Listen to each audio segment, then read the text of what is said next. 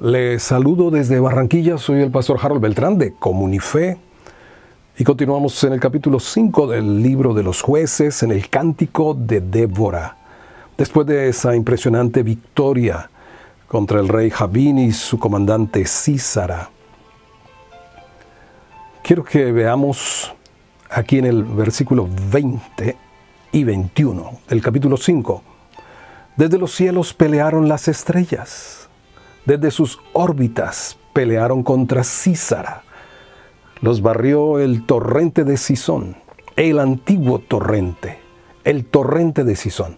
Marcha, oh alma mía, con poder.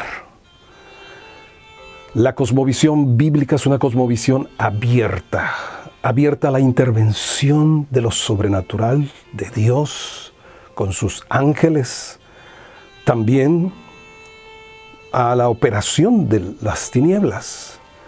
¿Y cómo entendemos que aquí abajo estaba peleando Barak e Israel contra Císara, pero allá arriba las estrellas también estaban peleando? Desde las órbitas peleando contra Císara. ¿Qué es esto?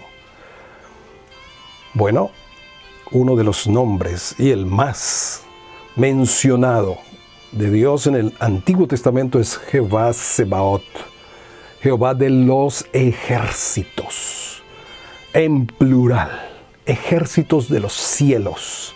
Las estrellas siempre han sido un símbolo de los ángeles, los hijos de Dios del cielo. Tiene Dios sus ejércitos celestiales, pero también tiene su ejército terrenal que es la iglesia militante. Se ha mostrado a la iglesia con vestido de novia. En visión se ha visto la iglesia vestida de novia, pero con botas de guerrera, de soldado. La iglesia militante es la que Jesús nos habla de ella en Mateo capítulo 16.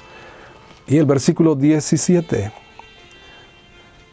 dice, bienaventurado Jonás, hijo de Jonás, Simón, porque no te reveló carne ni sangre, sino mi Padre que está en los cielos. La revelación de quién es Jesús. Y yo también te digo que tú eres Pedro y sobre esta roca, la revelación de quién es Jesús, edificaré mi iglesia y las puertas del Hades no prevalecerán contra ella. Esta es la iglesia edificada la iglesia militante es una iglesia edificada sobre la roca. Es una iglesia que va en avance. Dice que las puertas del Hades no prevalecen. La actitud que ha tenido la iglesia durante los últimos siglos es una iglesia a la defensiva, mordiéndose las uñas, ¿verdad? Atemorizada, encerrada en sí misma. Pero esta no es la visión de la iglesia del ejército del Señor aquí en la tierra. Ahora se, destaca que Císara tenía 900 carros errados. ¿Sabes cuántos carros tiene el Señor? En el Salmo 68, 17, mira, dice los carros de Dios se cuentan por veintenas de millares de millares. El Señor viene del Sinaí a su santuario. Son incontables los carros del Señor. Y en ese pasaje de Eliseo con su criado, cuando envía al ejército sirio a atrapar a Eliseo, el, el, siervo no ve sino a los ejércitos naturales del enemigo, del rey de Siria. Pero Eliseo ve los carros del Señor que están por todos los montes. Y le dice al Dios que le abra los ojos a, este siervo para que vea que más son los que están con nosotros que contra nosotros. Mahanaim es la palabra que describe la unión de los dos campamentos. ¿Y sabes algo? Si la iglesia se moviliza, si la iglesia marcha con poder y avanza, en el llamado de establecer y extender el reino de los cielos en los montes, por todas partes de la sociedad.